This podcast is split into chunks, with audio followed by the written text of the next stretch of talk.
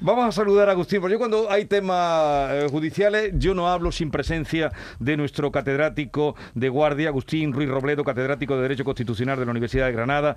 Eh, Agustín Ruiz Robledo, buenos días. Buenos días, Jesús.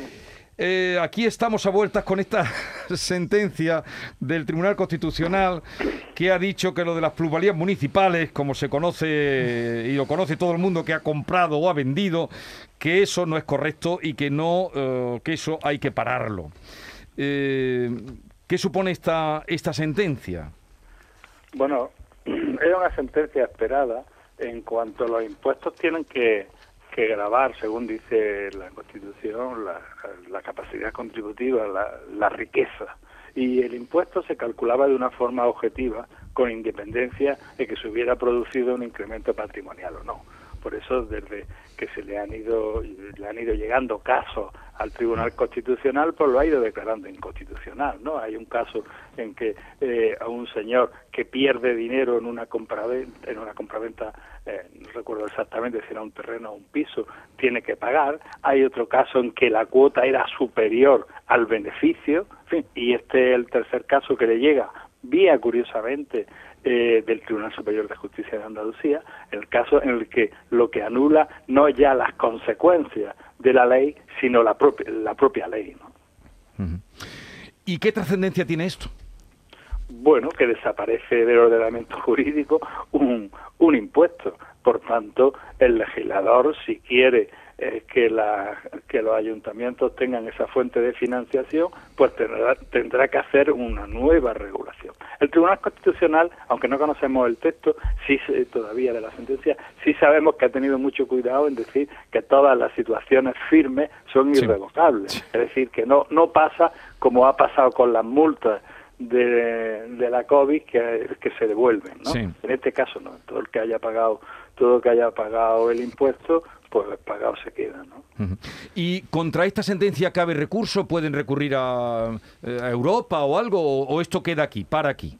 No, no. Mm, Jesús, cuando se recurre a Europa es cuando los particulares no, no están de acuerdo o creen que se ha violado un derecho fundamental. Pero en este caso es al revés. En este caso se le da la razón a los particulares. Una empresa, me parece que además, que era una empresa de Sevilla, ¿no? No, de Benalmádena. o de Benalmádena. Una, fue la que empezó, la que empezó... La, empresa sí de Sevilla, el cliente es de Benalmádena. Sí, vale.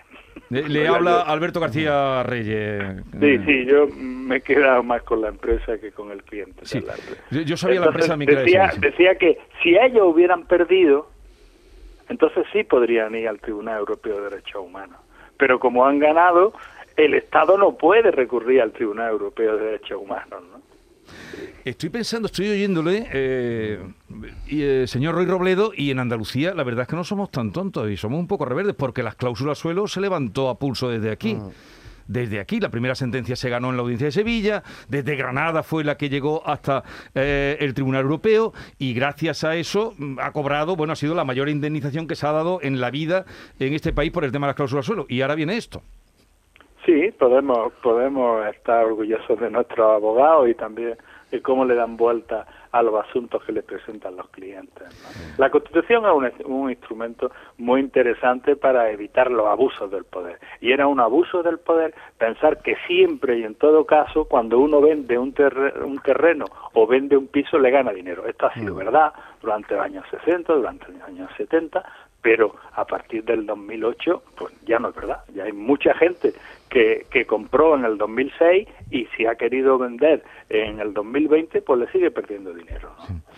Eh, cuando yo estaba en la tarde eh, del público, que teníamos la hora esa que la gente llamaba con problemas, no se imagina usted, o no sé si alguna vez, alguna vez me escucharía, la cantidad de gente que llamaba diciendo, pero Jesús, si yo he vendido por debajo, si lo puedo demostrar, y tenía que pagar. Y tenía que pagar. Eso era así.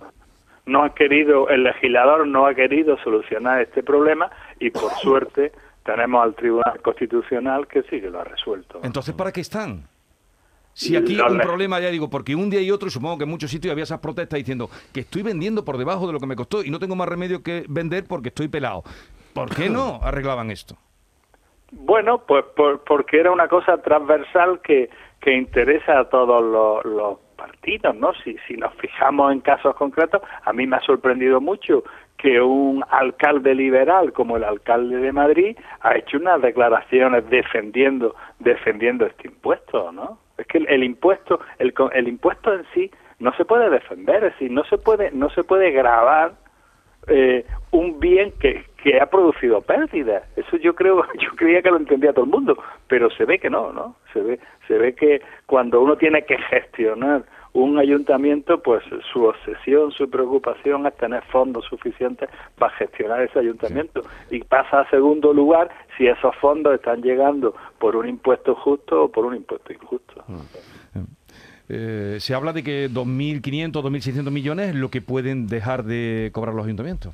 Sí, sí, sí, pero también hemos oído que el Ministerio de Hacienda va a preparar, va a preparar eh, una una nueva ley, ¿no? Esto también nos demuestra un poco a qué ritmo va, va nuestro gobierno o van nuestros legisladores. Desde la primera sentencia del Tribunal Constitucional se había, se veía venir que antes o después el, el impuesto completo iba a ser declarado inconstitucional, es decir, que han tenido un mínimo un mínimo de tres años para preparar con tranquilidad las un, o bien un nuevo impuesto o bien un cálculo de este impuesto, porque lo que dice el Tribunal Constitucional es que ese cálculo automático de, oiga, los cinco primeros años usted paga el tres y medio, ¿no? En fin, de este cálculo automático basado en, en los valores catastrales no es real. Y entonces, como no es real, pues lo que tenía que eh, haber ido pensando en estos últimos años es cómo hacer que este impuesto, que posiblemente es un impuesto,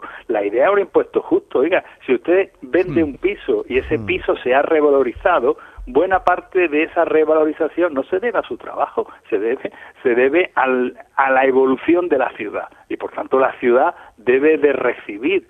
Parte de ese beneficio, pero claro, tiene que haber beneficios. Agustín Robledo, catedrático de Derecho Constitucional de la Universidad de Granada, gracias por atendernos, un abrazo y hasta la próxima. Lo mismo digo, Jesús. Que tenga un, buen día. adiós. adiós.